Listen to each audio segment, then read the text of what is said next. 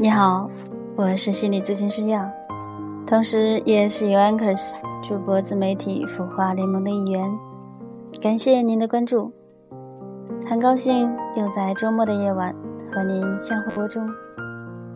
那今天我打算开辟一个新的专栏，叫做“杨一周分享”，想到哪儿说到哪儿。那这周呢，的确发生了好多的大事情。比方说，今天大连下了一天的雨，所谓春雨贵如油，感谢这场春雨滋润了大地，也感谢它净化了空气。那我先来说说我们家里的事情。再有初中生这个专辑，好久没有更新了。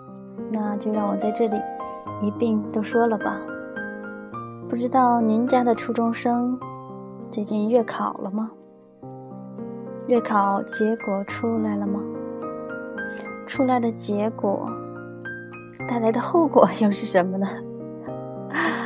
我儿子上周月考了，那这周呢，陆陆续续出来了成绩、班级的名次，然后呢就是全学年的名次。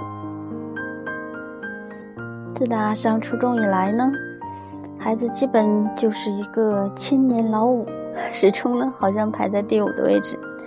这样呢，基本上呢，每次在全学年大概在三十几名左右。也就是说，在下一次的考试当中呢，基本上还是可以排在第一考场的位置。那这一次呢？所有科目的成绩都好于从前，但是整体的名次呢却后移了两位，第七。嗯，于是就有一个问题：这个名次在全学年还会不会排在第一个考场呢？其实呢，以正常的推理，大家想想，八个班级，七八五十六，应该远远。出了第一考场，但是每个人都会有一些小确幸、小侥幸的心理。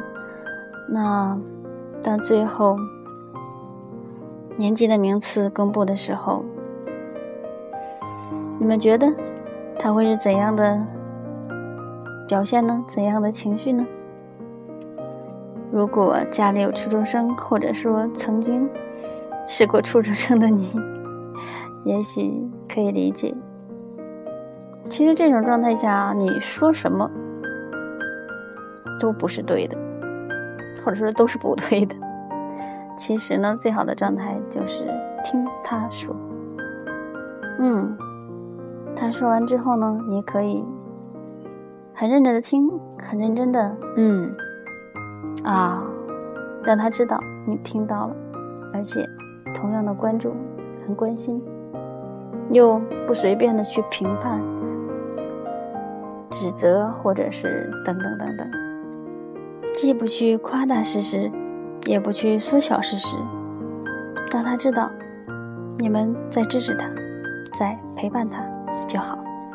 其实呢，这个事情很快就烟消云散了。那接下来我要说说先生儿子都特别特别在意的。这场科比的告别演出，二十年，你可以说是弹指一挥间。但是，你看到那些科比赛场回放的镜头，你知道，那是一天一天，一年一年。我和儿子一起在看。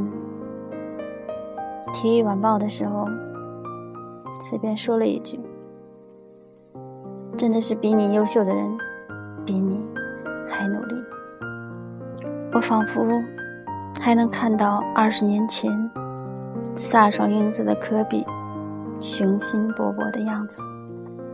他要成为历史上最伟大的球员，尤其他要超越当时的 Michael Jordan。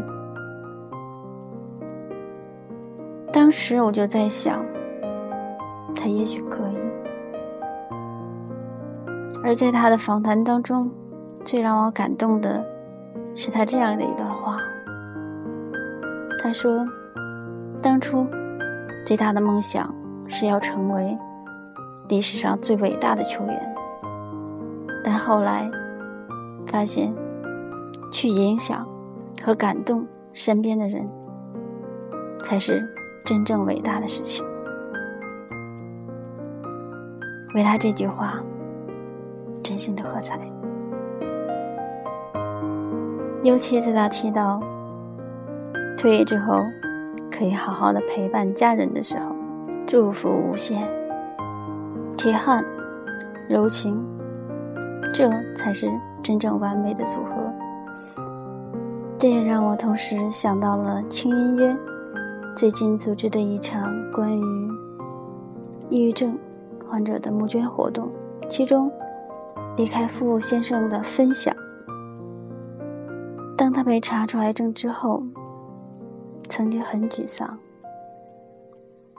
然后他想到还想再活几年，于是他想到了一个数字：十年。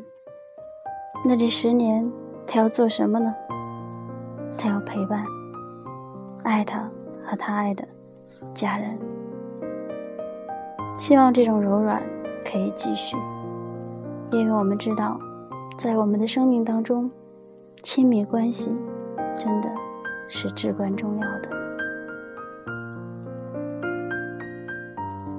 同时呢，也很想分享最近吴中老师在他的微信平台的微课“你就是答案，成为独一无二的自己”。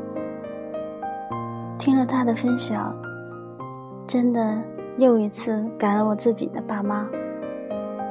因为他们的无限制，因为他们给我的无限制的自由。曾经和同行们探讨过，孩子到底是该管还是不管呢？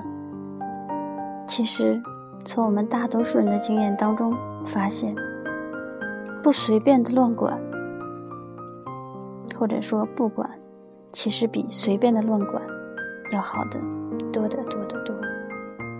就像巴菲特的爸爸告诉他的一样，遵从自己的内心。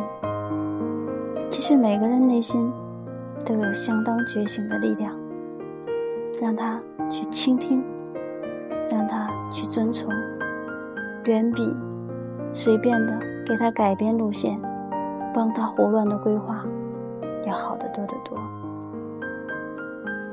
真的希望每一个人的身体。都是轻松的，心智都是自在的，让我们在这种轻松、自在的氛围中，健康的活。